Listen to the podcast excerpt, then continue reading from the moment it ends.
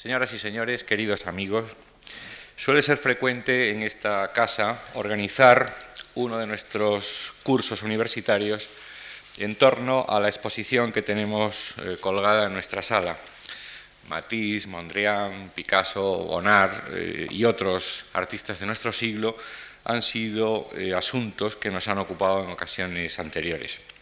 Esta vez es naturalmente eh, Marrozco el objeto de este curso que comienza de cuatro lecciones. Esta semana será el profesor Ángel González quien analizará su obra y la próxima, también en martes y en jueves, será eh, Jack Coward, conservador y jefe del Departamento de, de Arte del siglo XX de la Galería Nacional de Washington y muy ligado, por cierto, a la exposición que tenemos arriba, quien tendrá la, la palabra. Ángel González ha participado en algunos de estos eh, cursos de los que hablaba. Es profesor de Historia del Arte Moderno y Contemporáneo en la Facultad de Geografía e Historia de la Universidad Complutense de Madrid y jefe del departamento correspondiente o director del departamento correspondiente y ejerce eh, eventualmente la crítica de arte en diversas revistas como Cambio 16, Mayo, etcétera. Entre sus publicaciones hay ensayos sobre Matisse, sobre Dalí, ediciones de, eh, críticas de libros antiguos como el de Francisco de Holanda, de la pintura antigua, impreso en Lisboa, etcétera, etcétera. Es, como veis, un historiador del arte, pero sin que esto signifique, como a veces ocurre, desligarse por completo del arte de nuestro tiempo, del arte que nos, que nos rodea, como La Fuente Ferrari en su momento, como Julián Gallego todavía hoy, eh, Ángel González no desdeña el apunte rápido, la reflexión a bote pronto sobre una exposición, sobre un libro, sobre un acontecimiento artístico que juzgue eh, relevante, que acaba de producirse y para la prensa periódica para leerlo también eh, a prisa. Es una labor que otros desdeñan, pero que muchos eh, apreciamos. Es, eh, pues, y así nos ha parecido otra vez en esta casa, persona perfectamente adecuada para, desarrollar las dos eh, lecciones, las dos primeras lecciones de este cursillo y por ello le queremos dar de nuevo las gracias por colaborar de nuevo en nuestras actividades culturales y también a todos ustedes por acompañarnos. Gracias.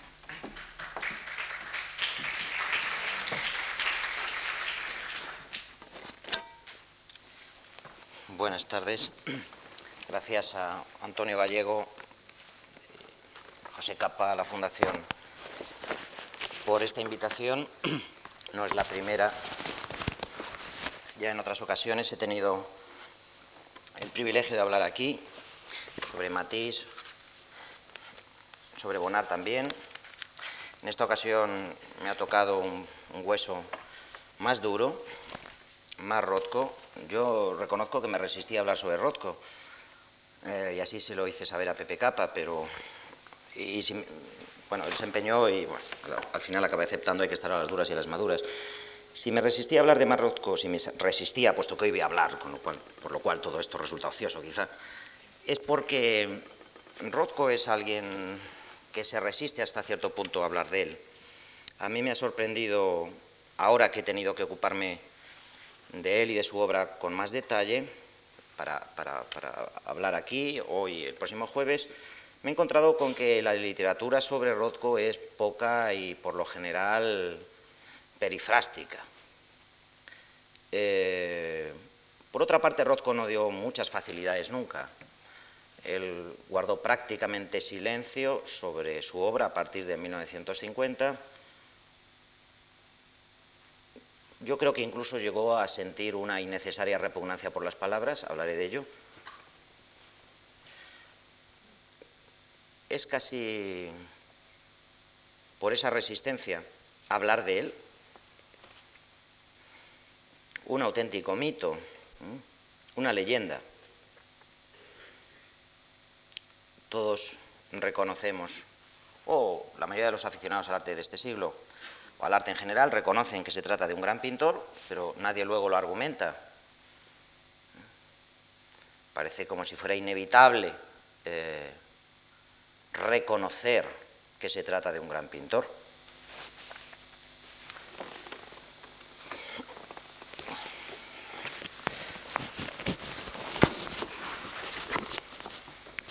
Voy a comenzar leyendo un texto algo melancólico sobre la vida, el destino, la muerte de un gran artista.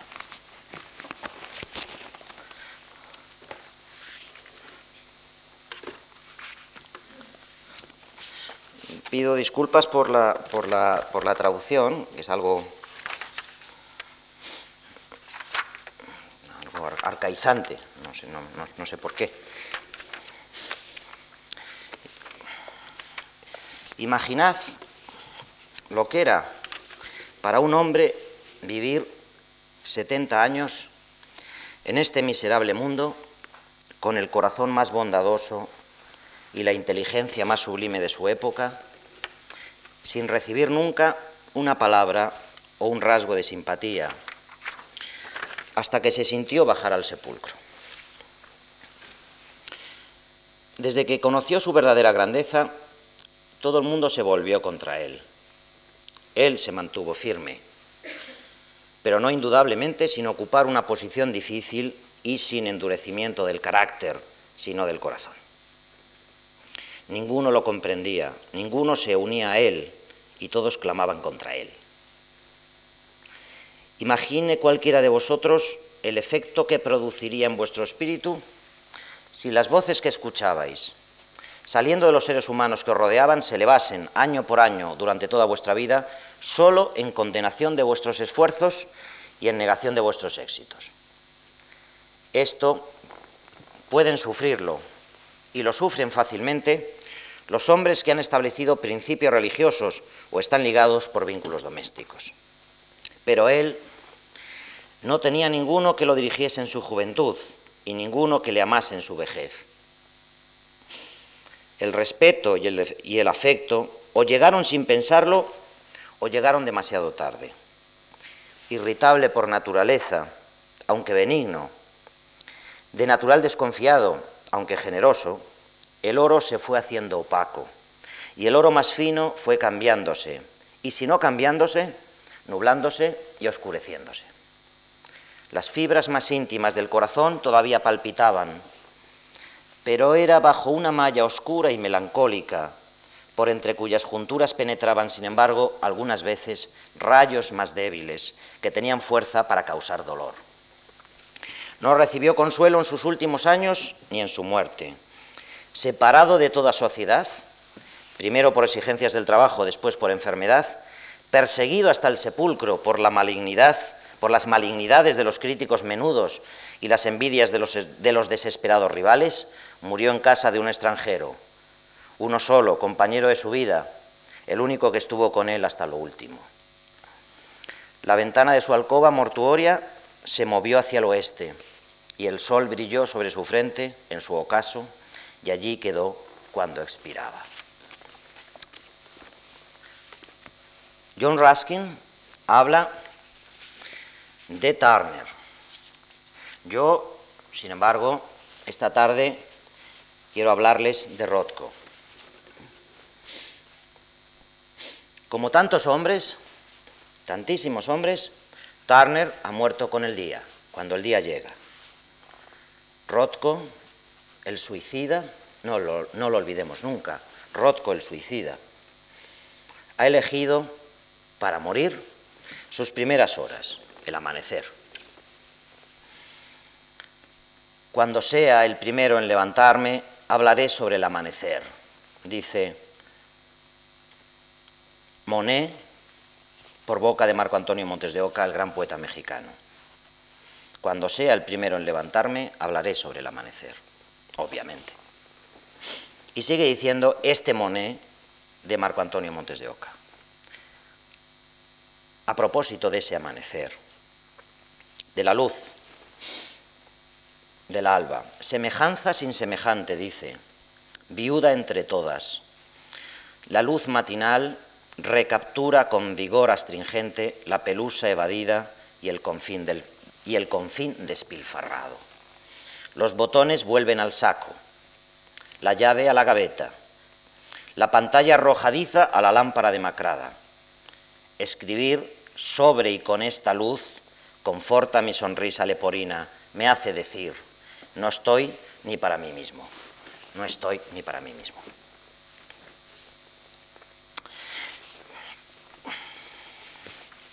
Los historiadores del arte, y me incluyo entre ellos sin duda, al menos me incluyo algunas horas al día o a la semana, siguen hablando, no sé por qué, ni yo mismo lo sé, siguen hablando, digo, de la admiración de Monet por Turner como si esto, como si se tratara de, de un asunto importantísimo. Es un lugar común, incluso un lugar común académico. Lo cierto es, sin embargo, que el principal biógrafo de, Monet, Gustave Geoffroy, apenas se ocupa de ese asunto, apenas se ocupa de eso que constituye un lugar común en, la universidad, por ejemplo, o en los libros, en los manuales de historia del arte. Incluso cuando habla de el descubrimiento, dicho sea entre comillas, de, Turner por parte de Monet y de Pissarro en, 1871, recuerden aquel viaje de Monet y Pissarro a Londres, cuando, hablan de, cuando, cuando Geoffroy quiere hablar de este descubrimiento, se lo deja a Paul Signac, utiliza palabras de Paul Signac. ¿Mm? Pero, desde luego, uno nunca se, puede, se, puede, fiar, uno no debe fiarse de Paul Signac. Signac estaba demasiado ocupado, comprometido diría incluso yo, pero al menos ocupado, preocupado y ocupado en demostrar que la pintura, no la pintura en general, sino una cierta pintura sometida voluntariamente al menos a las instancias de la óptica, eso que Signac llamaba la pintura científica, estaba, digo, Signac demasiado ocupado demasiado preocupado por demostrar que la pintura, esa pintura científica, solo conoce un camino, un camino seguro, el que según Signac llevaría desde la Croix a los neoimpresionistas, así se titula su libro. De hecho, el camino, cierto, seguro, no sé si cómodo, pero sí irremediable, que llevaría hasta él mismo, hasta el propio Signac.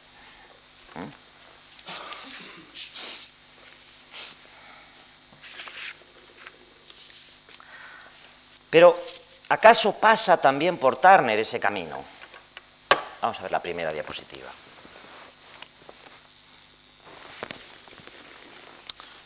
Bueno, es quizá uno de los cuadros más célebres de, de Turner y que que no pretendo en ningún momento establecer, tal y como por ejemplo Rosenblum intentó, eh, ninguna semejanza eh, formal entre, entre, entre Rothko y Turner.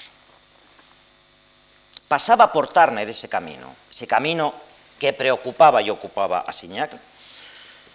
Gustave Geoffroy y Paul Signac parecen estar muy de acuerdo en que la pintura de Turner tiene algo de fantástica. Ambos emplean el mismo adjetivo, féerique, fantástica, mágica, de cuento, de cuento de hadas. Féerique, hay quien incluso dice en bárbaro feérica, fantástica, fantástica, como la ciudad de Londres. La fantástica belleza, escribe Geoffroy, la fantástica belleza del ancho río y la ciudad colosal, a propósito de Londres. Ciudad irreal, dirá mucho más tarde Eliot en Tierra Baldía, ciudad irreal, bajo la oscura niebla. Ciudad irreal. Nieblas de Londres. pero nieblas también de Venecia. La siguiente.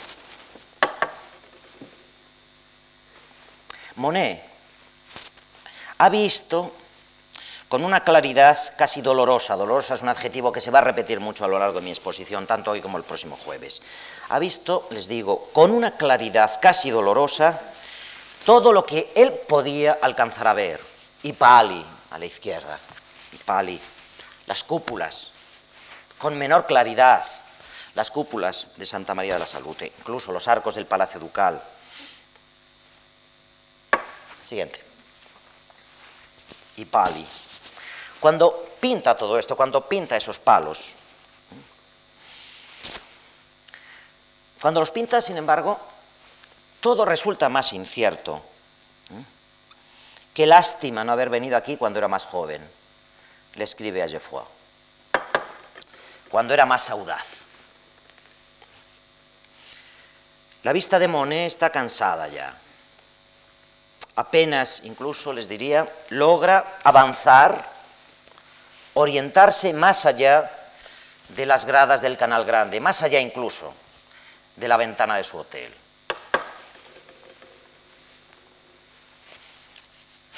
Pero el vértigo de la lejanía no le va a impedir ver con claridad, les decía, con una dolorosa claridad, la masa oscura de una góndola. Y Pali, la góndola. Es como si nos dijera, siempre se puede ver algo. Hay, sin duda, algo de fantástico, en una acepción muy distinta de la que la que antes hablaba, de la que antes le adjudicaban Geoffroy y Signac a la pintura de Turner. Hay algo ciertamente de fantástico en la agudeza de este viejo pintor, de este anciano. Turner ha visitado Venecia por vez primera en 1819. Volverá dos veces más en 1833 y en 1840. Venecia es el escenario de su, ceguera, es, el escenario inevitable, es lo que voy a intentar demostrar, de la ceguera de Turner. Es como si Turner volviera una y otra vez a esta ciudad, como si volviera a Venecia para certificar, casi incluso más que demostrar, para certificar su trágico deslumbramiento. Para hacer visible su ceguera, aunque esto pueda resultar paradójico, hacer visible su ceguera. Como su amigo Raskin, Turner persigue en Venecia un secreto, un misterio, algo oculto, algo escondido por la niebla, por la luz, por la niebla luminosa, diría más bien. Yo nunca he pensado que haya luz. Eso es lo que algunos creen cuando... esto. No hablaré de ello, prefiero no hablar de ello. Un secreto, persigue un secreto, persigue un misterio.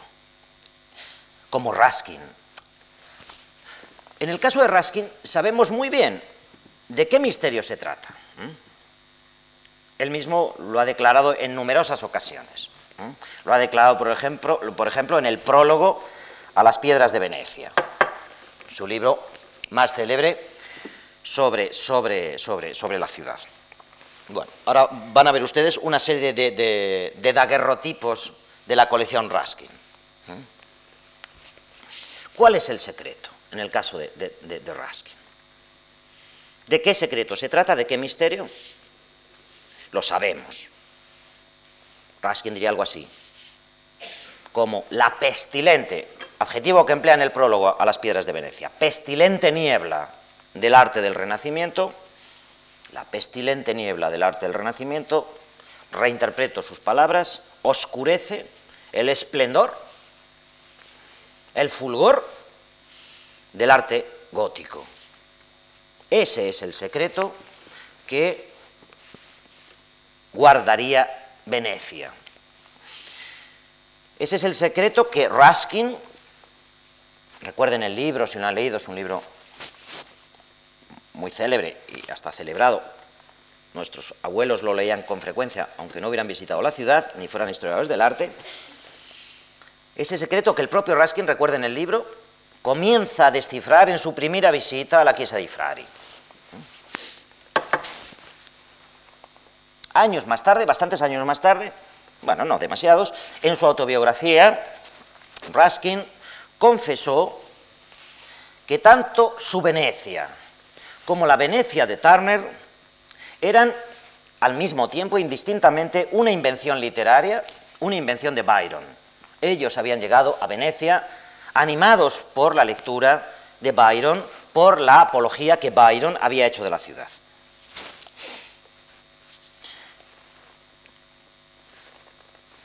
Pero así como Raskin comenzó, supo al menos, comenzar a distinguir entre las nieblas de Venecia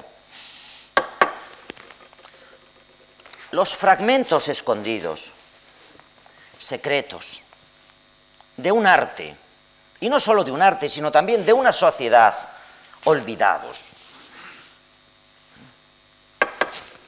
Turner, siguen siendo los daguerrotipos de la colección Raskin, Turner, por el contrario, será incapaz de distinguir esos fragmentos, de exteriorizarlos, de materializarlos, de hacerlos reales. Quedará, les digo, por el contrario, deslumbrado, cegado por la visión, en este caso, indistinta de la ciudad. Visión indistinta de la ciudad. De la ciudad, digo, en este caso, y no particularmente de Venecia, de la ciudad. Visión indistinta de la ciudad. Lo que Turner no puede ver es el paisaje de las grandes ciudades.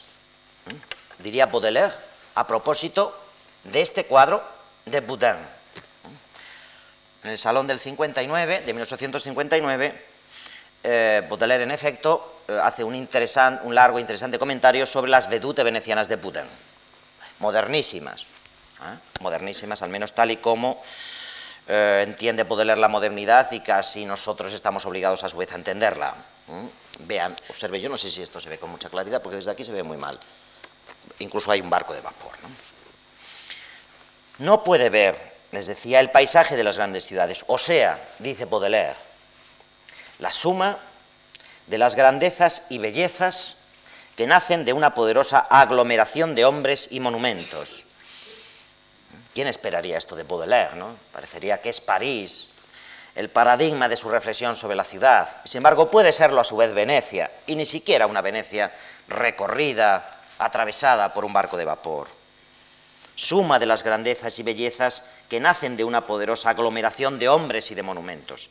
La fascinación profunda, sigue diciendo Baudelaire, y laberíntica de una antigua capital envejecida en la gloria y en los trabajos de la vida.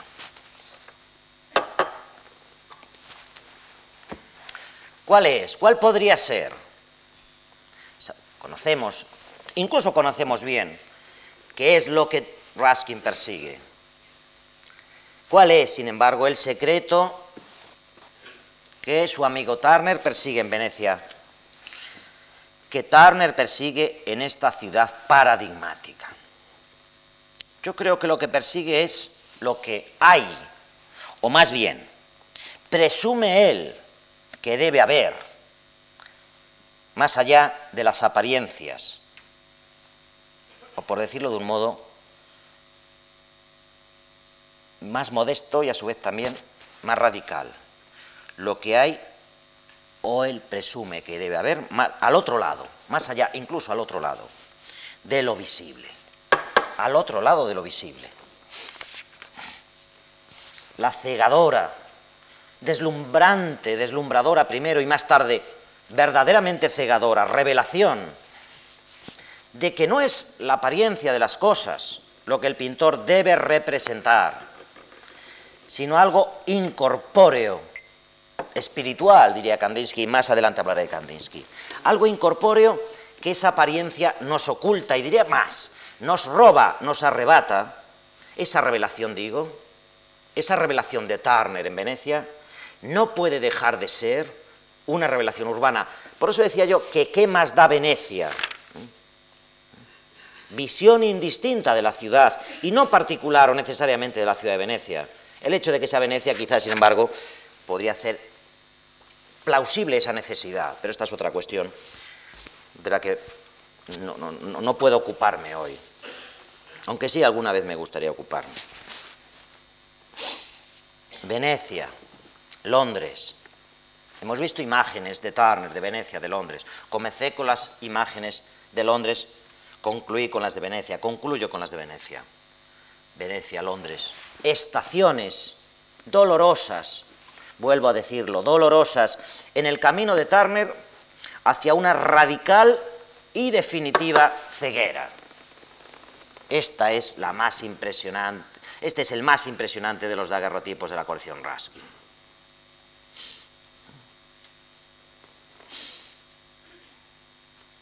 Radical y definitiva ceguera, porque tampoco desde lo alto del San Gotardo, por ejemplo, o cuando él ve desde lo alto el valle de Aosta, tampoco entonces podrá ver Turner nada. Esta vista del valle de Aosta, por ejemplo radical y definitiva ceguera de Turner. Venecia, Londres, Venecia, Nueva York. ¿Es Nueva York la ciudad más hermosa del mundo? Se preguntaba Ezra Pound en Patria Mía.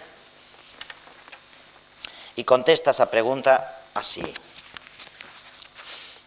No dista mucho de serlo. No hay noches urbanas como las suyas. He contemplado a la ciudad desde la altura de ciertas ventanas. Es cuando los grandes edificios pierden realidad y asumen sus poderes mágicos. Son incorpóreos, es decir, que uno no ve sino las ventanas encendidas. Cuadrado en llamas, tras cuadrado en llamas, engastados en el éter. Aquí hay poesía, pues hemos hecho descender a las estrellas. En cuanto al puerto y a la ciudad del puerto, la última vez que fui allí, un inmenso irlandés se paró a mi lado y trató en vano de expresarse repitiendo, supera a Londres, supera a Londres. Yo he visto Cádiz desde el agua, los lotos, blancos y delgados, más allá de un sorprendente azul. El irlandés solo pensaba en el tamaño, yo pensaba en la belleza, y a su lado Venecia parecía una escenografía chillona, Nueva York es real. Y en cuanto a Venecia, cuando el señor Marinetti y sus amigos hayan logrado destruir esa vieja ciudad, nosotros reconstruiremos Venecia sobre las ciénagas de Jersey y la utilizaremos como salón de té, dice Pound. Patria mía. Venecia fue en efecto su patria como lo había sido Nueva York. Rothko, y aquí comienzo, en Nueva York como Turner en Venecia. Rothko llegó a la ciudad de Nueva York a fines de 1923. Hasta entonces, bueno, él había desembarcado en Nueva York con muy pocos años, llegando, de Rusia. Hasta entonces, hasta el año 23, había vivido en Portland primero, luego en Yale, donde pasa dos años cuya universidad frecuenta dos años, había vivido pues hasta 1923, muy lejos, por cierto, de ese infierno de Nueva York del que muy recientemente hablaba un gran pintor español, amigo de Rothko, compañero suyo en aquellos años, Esteban Vicente. ese infierno de Nueva York, decía Esteban Vicente. Me pregunto, si la vida de Rothko en Nueva York no habrá sido una especie de saison dans l'enfer, de estación, de temporada en el infierno, larga temporada, por cierto. Esta escena callejera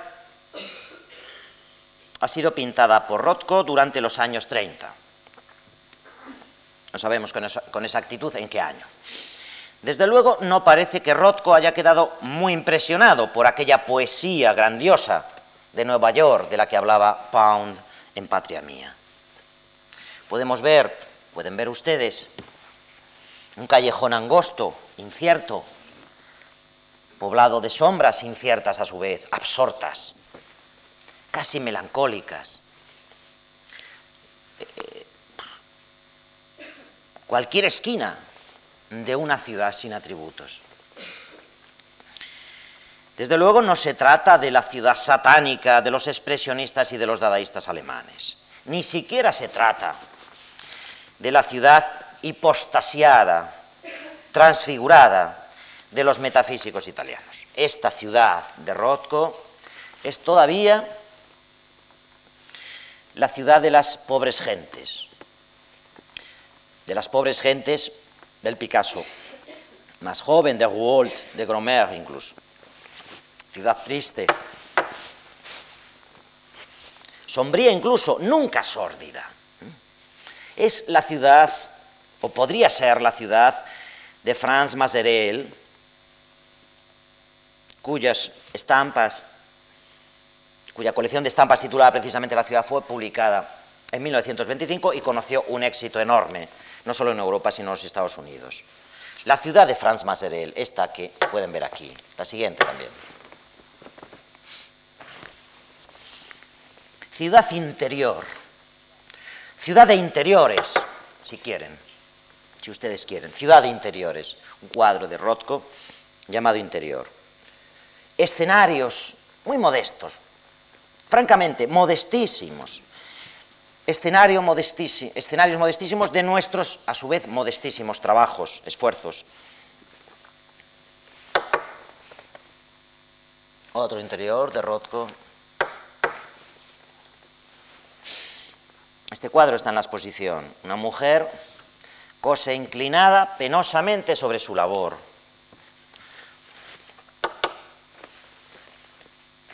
como en el caso de estos célebres campesinos comiendo patatas o incluso del telar de Van Gogh, esa mujer cosiendo de Rothko no es más que una modesta metáfora de otra tragedia mayor, la crucifixión. No sé yo si merecería la pena hablar de Nolde.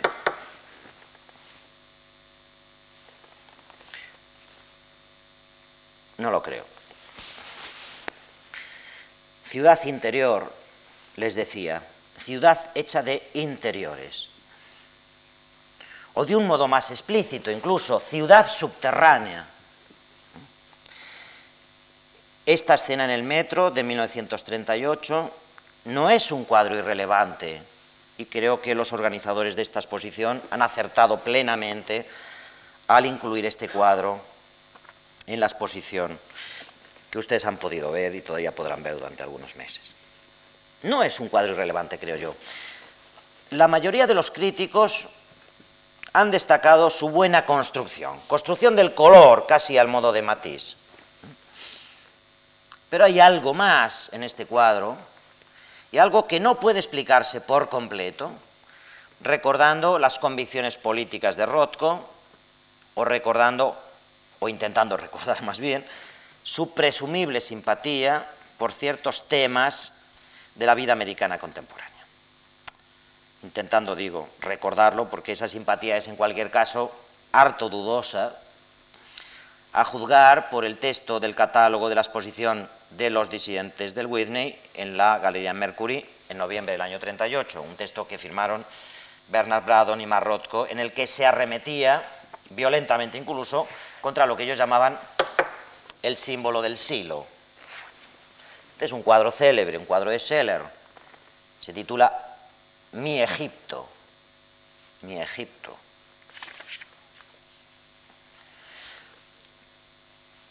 A pesar de la animosidad de los diez contra cosas como esta, contra estos Egiptos americanos, sería vano pretender que Rothko y sus amigos preferían el símbolo del suburbano, el símbolo del metro, al símbolo del silo. Preferían, en definitiva, la vida en las grandes ciudades a la vida rural. Ese descenso al metro de Nueva York es indudablemente, incluso yo diría que obviamente, una huida de la ciudad, un descensus ad ínferos, un descenso a los infiernos, un descenso al mito. Un descenso al mito. Esto es de Demuth. Vamos, alguien de la pandilla de Scheller. Se llama paisaje clásico. Mi Egipto, paisaje clásico. Descenso al mito. Pero la renuncia de Rothko a las grandiosas imágenes de la ciudad no conlleva el olvido de la vida de las pobres gentes que la habitan. como Turner en Venecia, Rothko en Nueva York, persigue también un secreto. Y en su persecución de ese secreto, de ese misterio, decía incluso a propósito de Turner, Rothko se apartará con cierto horror del neoclasicismo de pintores como Scheller o como Demuth. Se apartará de ellos, de esos estrafalarios egiptos, de esos estrafalarios paisajes clásicos que son, como ven, paisajes industriales, para explorar el interior mítico de estos paisajes, su entraña mítica. Pero luego abobinará de la representación de los mitos.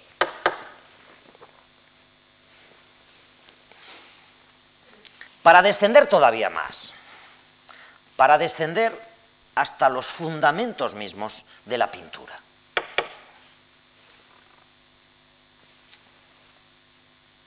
De hecho, estas dos charlas mías, estas dos exposiciones mías, podrían, quizá algunos de ustedes hayan quedado un tanto desconcertados por el título de las mismas, a propósito de Rothko 1, a propósito de Rothko 2, debo explicar que es que cuando puse los títulos no sabía muy bien de lo que iba a hablar, eh, pero en definitiva creo que podrían quedar, creo que podrían quedar tituladas así. Eh, la primera, esta primera se, se titularía El descenso al mito y la segunda se titularía El descenso a la pintura. como Turner en Venecia, Rothko querrá, él también, ir siempre más allá de lo visible, llegar al otro lado de lo visible, trascender las apariencias de las cosas.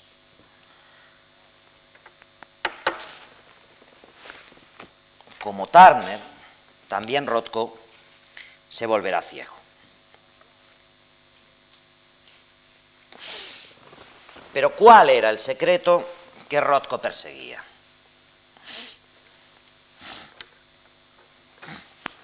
Tal vez pueda responderles con la extraña, verdaderamente asombrosa explicación que da John Ruskin de los desvelos del joven Turner. En un ensayo sobre comenzaba, comenzaba esta exposición mía, esta, esta lección mía, esta conferencia, con un texto de Turner sobre la vejez y muerte de Turner, con un texto de Raskin, perdón, sobre, su vejez y, sobre la vejez y muerte del gran pintor, y ahora les voy a leer otro texto de Raskin sobre la juventud de Turner. Un texto, bueno, un texto incluido en Los pintores modernos, el segundo volumen, que completa además otro apasionante, sobre el que me habría quizá gustado detenerme, en el que se compara la juventud de Turner con la juventud de Giorgione, y en realidad se compara la ciudad de Londres con la ciudad de Venecia. Pues bien, en este texto sobre la juventud de Turner, Raskin intenta una extraordinaria, verdaderamente estrafalaria, pero creo que plausible explicación sobre los desvelos, las inquietudes del joven Turner. Dice, como la fuerza humana a Giorgione, así fueron visibles a Turner la debilidad y bajeza de los hombres ellos de por sí, indignos o efímeros, sus obras despreciables o decaídas. Esto consigo ver muy bien. A los ojos del veneciano, toda belleza depende de la presencia y orgullo del hombre. A los de Turner, de la soledad que ha abandonado y de la humillación que ha sufrido. Y así se determinó de una vez el destino y resultado de todas sus obras será un pintor, es lo que el joven Turner decide, será un pintor de la fuerza de la naturaleza. No hubo belleza más que en esto. Debe pintar también, debe pintar también los trabajos y aflicciones y muerte de los hombres. Esta fue la gran verdad humana visible para él, sus trabajos, sus aflicciones y su muerte. Fijémonos en cada una de estas cosas, dice Raskin. Trabajo, por mar y tierra, en campo y ciudad, en fragua y horno, timón y arado. Ni la patriarcal indolencia, ni la clásica arrogancia se erguirán ante él y turbarán el mundo. Todavía menos entre él y el trabajo de su país, la ofuscada, atormentada, infatigable, maravillosa Inglaterra. Sus aflicciones, las de los hombres. La destrucción de todas sus gloriosas obras, la disipación de sus ideas y de su honor, el espejismo del placer, la falsedad de la esperanza, subrayado, letras capitales, la falsedad de la esperanza, la siembra de cizaña en los peldaños del templo, el batir de las olas en las desiertas playas, las lágrimas de la madre por los hijos, desolada a causa del primogénito, exánime por las calles de la ciudad, desolada por la muerte de su último hijo entre las bestias del campo, y su muerte. Otra vez la antigua cuestión griega, nunca resuelta. El espectro invencible todavía huyendo entre los bosques de árboles al crepúsculo, alzándose descarnado sobre la arena del mar, como una afrodita blanca y extraña surgiendo de la espuma, desplegando entre, las nubes sus alas grises henchidas, convirtiendo en sangre el fulgor de sus ocasos.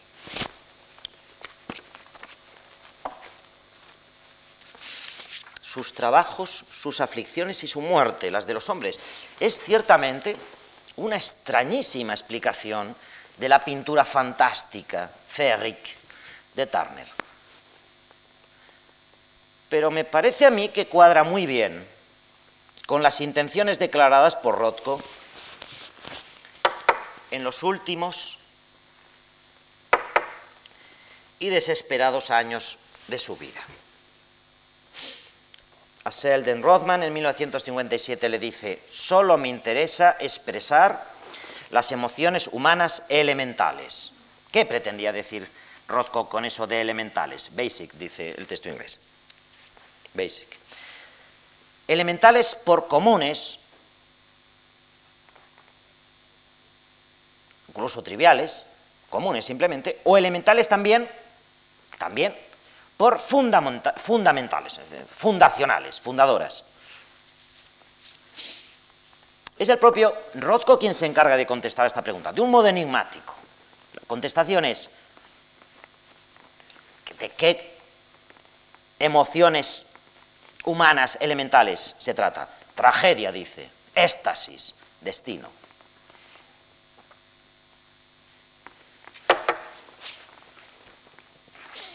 En 1950, Rothko le escribe a Barnett Newman una carta que constituye quizá uno de los pocos documentos eh, aprovechables en la magra literatura de, de Rothko. Le escribe, digo, en 1950 que está avergonzado de las cosas que ha escrito en el pasado. Podríamos preguntarnos si también se avergüenza de lo que ha pintado, solamente dice que de lo que ha escrito. Yo creo que hace bien Rothko en arrepentirse de sus escritos mitológicos de los años 40. Realmente son, en su mayoría, salvo uno, sobre el que volveré más tarde, son pura palabrería junguiana, más aún, una especie de tour de force inútil, creo yo, con los surrealistas. Rothko ha abandonado la ciudad para descender al mito, les decía. Es un descenso lleno de peligros. Lleno de peligros porque los rostros del mito son tan engañosos, al menos, si no más, que los de la ciudad. Son tan engañosos como los de la ciudad al menos. ¿Por qué? Porque los mitos hablan en forma de enigmas. Pero esos enigmas no son, no tienen por qué ser siempre, casi nunca son, lo que los mitos dicen. En 1950, cuando envía esa carta a Newman, Rothko comienza a desconfiar de las palabras. Y así se lo dice a Newman. Yo creo que esto es mala cosa. Aquello que en 1943 había llamado él en un texto símbolos eternos, raíces atávicas y originales, símbolos eternos, empleando una expresión junguiana, ahora en 1950 es calificado de emociones humanas elementales. Ya lo sabemos, tragedia, éxtasis, destino. En definitiva, lo que dice el mito. Eso es lo que el mito dice. Tragedia, éxtasis, destino. Parece pues como si Rothko se hubiera librado del mito para enredarse en lo elemental. Utilizaré una expresión algo más chabacana. Las palabras salen por las puertas para regresar por las ventanas. Eso es lo que dice el mito.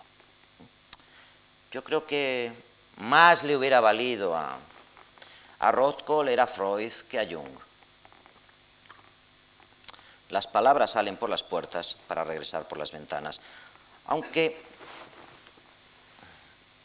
aunque eso de expresionismo abstracto ha caído ya en desuso y ahora se prefiere hablar púdicamente, también prudentemente, de escuela de Nueva York. No me cabe duda de que el primero que calificó de expresionistas abstractos a pintores como Rothko, como Pollock, como Gottlieb, como Steele, como Newman, tantos otros, sabía muy bien de lo, de lo que estaba hablando, sabía muy bien lo que se decía.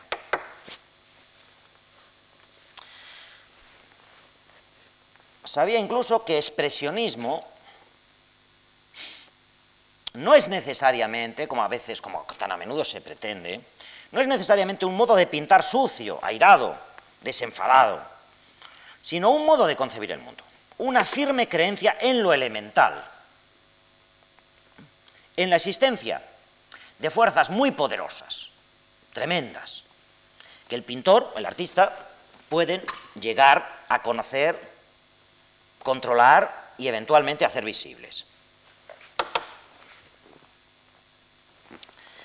A mí me parece que los pintores de Nueva York, por emplear esa púdica expresión, sabían muy bien que para ser expresionista, abstracto o no, no es necesario desencadenar violentamente esas tremendas fuerzas elementales, originales, radicales. Por eso, esta es una foto que ustedes seguramente, muchos de ustedes conocen bien, por eso esos artistas de Nueva York no se llamaron a sí mismos los airados, sino los irascibles. Es, muy diferente, es muy distinto. Y la verdad es que nos miran como si, quieran, como si quisieran decirnos algo así como, andaos con cuidado. Es el año 1950 y la mayoría de esos que habéis visto, de este que aquí veis, la mayoría, digo, de todos esos artistas ha recorrido ya él una vez más, doloroso camino que lleva del furor del mito al furor de lo elemental. La mayoría de ellos ha recorrido ya, dolorosamente sin duda, el ciclo completo del expresionismo, el que lleva de Kirchner o de Nolde a Kandinsky. Voy a leerles, nunca está de más leer este pequeño libro, pasaje mm, de, lo espiritual en el arte. Nunca he entendido por qué lo titulan así, pues sobre lo espiritual en el arte, de Kandinsky. Está hablando del problema del color y dice, hablando de digamos, de la, aparición de ciertos colores eh, arbitrarios, y dice, otro caso bien distinto sería el de un caballo rojo. ¿Mm? Vamos a ver un azul al menos. Otro caso bien distinto sería el de un caballo rojo. Ya el sonido de estas palabras nos sitúa en una atmósfera diferente. La imposibilidad natural de un caballo rojo exige un entorno igualmente artificial donde situarlo. En caso contrario, el efecto es el, de una, es el de una cosa curiosa, es decir, un efecto superficial y no artístico, o el de un cuento mal contado. Yo creo que la esta traducción castellana es incorrecta. La traducción más plausible es la de un cuento de hadas mal contado, féerique. La traducción francesa eh, que circula desde hace algunos años creo que, es, creo que es más acertada. Habla de cuento de hadas. Y concluye más adelante. No, bueno, sí, acabo, acabo, acabo este. Dice, un paisaje normal, naturalista, personajes modelados y dibujados anatómicamente, crearían en combinación con este caballo una disonancia que ningún sentimiento podría seguir y que sería imposible de fundir en una unidad. Y concluye, digamos, algo más adelante. En todo caso, dice Kandinsky, el espectador, cuando se cree en el país del cuento, en el país de las hadas, dice el texto alemán, se inmuniza contra las vibraciones fuertes del alma. Queda inmunizado, sé casi voy, a leer, porque la verdad es que esta traducción no, me parece. Desde el momento en que el espectador se cree que ha entrado en el país de las leyendas, de los cuentos de hadas, queda instantáneamente inmunizado contra las vibraciones espirituales demasiado fuertes. De este modo, el objeto profundo de la obra queda reducido a nada. Hay, pues, que encontrar una forma que a un mismo, que a un mismo tiempo excluya el efecto del, del cuento, de la leyenda, y conserve intacto el efecto del color.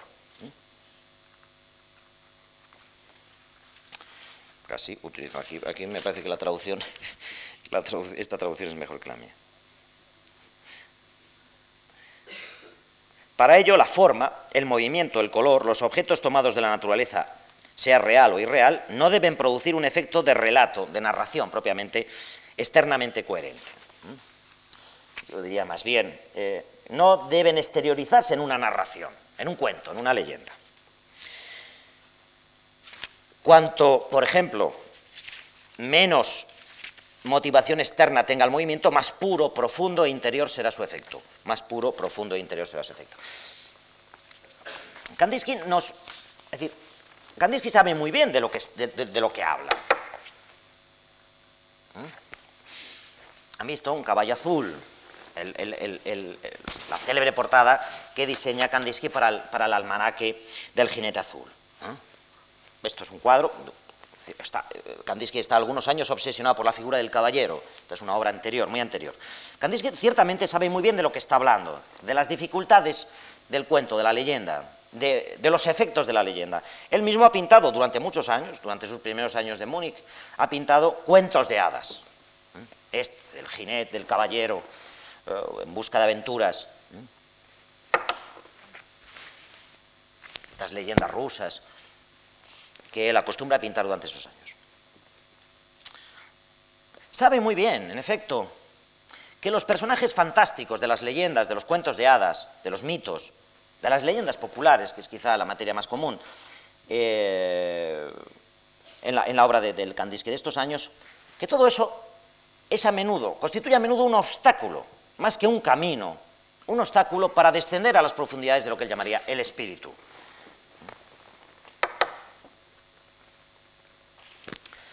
Como los expresionistas del puente,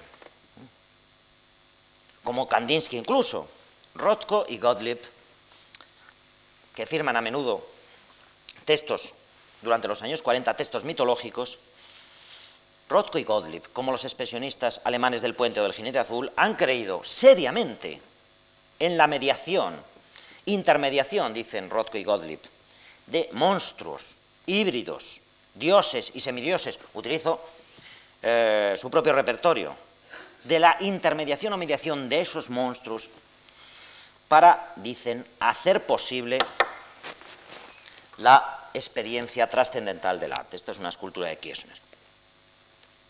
De un modo más explícito, en 1947, cuando de hecho esos dioses y esos monstruos habían desaparecido ya prácticamente de su pintura, Rothko escribe, sin dioses, y es quizá uno de sus textos más célebres, más hermosos también, más inquietantes, es ese que yo salvaba seguramente entre todos, sin dioses, dice Rothko el año 47, sin monstruos. El arte no puede interpretar nuestro drama. Los momentos más profundos del arte expresan esa frustración. Cuando se abandonaron dioses y monstruos, como supersticiones insostenibles, el arte se hundió en la melancolía. Imágenes diversas del interés de los expresionistas alemanes por dioses y monstruos. El arte se hundió en la melancolía y sigue diciendo Rothko, se rodeó de oscuridad, y envolvió los objetos con las imitaciones nostálgicas de un mundo iluminado a medias. Dos años más tarde, sin embargo, dos, tres años más tarde, en esa carta a Newman, Rothko se avergüenza, se arrepiente de sus escritos de mitología, de esas narraciones, diríamos, utilizando eh, la fórmula de Kandinsky, de esas narraciones que exteriorizan la experiencia trascendental de su pintura, como el propio Rothko dice, o con palabras de Kandinsky una vez más, narraciones que exteriorizan el efecto profundo del color. Así es como se expresa, el avergonzado a su vez Kandinsky. Rothko se avergüenza de sus escritos mitológicos y le confiesa orgullosamente a Newman que lo que ahora pinta ya no puede ser, dice, defendido con palabras. Ya no puede ser, ya no puede ser defendido con palabras.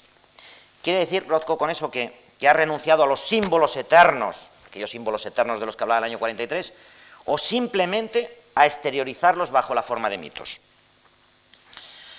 Como Kandinsky, a partir de 1910, Rothko se desentiende de los efectos mágicos, fantásticos, féeriques, del mito y de la leyenda, para conservar intacto lo que los mitos dicen, tragedia, éxtasis, destino. Antígona, uno de sus cuadros mitológicos más célebres, se convierte así en una visión horizontal, en una sola mirada extensa, inexplicable. La indecibilidad de esa mirada le hará creer a Rothko durante casi 20 años, desde 1950 a 1970, le hará creer que ya ha alcanzado eso que él había calificado de el significado espiritual subyacente en todas las obras antiguas. Pero, ¿por qué hemos de avergonzarnos nosotros de lo que Rothko había escrito. ¿Por qué este silencio de 1950, este silencio que le anuncia Newman, habría de ser más elocuente que aquella locuacidad mitológica de los 40? ¿Y si en efecto Rothko tuviera más razón el año 43 que el año 50? ¿Y si en efecto el arte se hunde en la melancolía cuando abandona a los dioses y los monstruos? Podríamos considerarlo. Creo que fue Jünger el que imaginó este desenlace inesperado y grotesco para la parábola de las vírgenes fatuas y las vírgenes prudentes que se nos cuenta en el Evangelio. Pasa la noche y el esposo no llega. ¿Quiénes fueron las prudentes y quiénes las fatuas?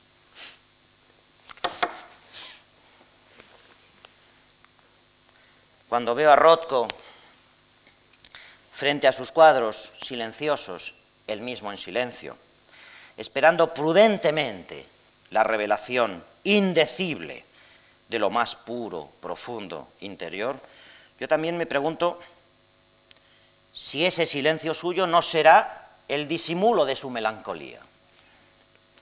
La engreída, infatuada fatua simplemente, no me atrevo a decir necia la engreída ocultación de una pérdida irreparable, o dicho de un modo más benévolo. Y con las palabras que Raskin, recuérdenlo, le dedicó a Turner, la dolorosa, es la última vez que la empleo, porque acabo, la dolorosa demostración de la falsedad de la esperanza. Eso es lo que Raskin ha subrayado en su texto sobre los desvelos del joven Turner. Falsedad de la esperanza. Dickens hubiera dicho dirá de hecho, irónicamente, grandes esperanzas. Balzac le hubiera contestado y de hecho contesta así, amargamente, ilusiones perdidas. Hasta el jueves.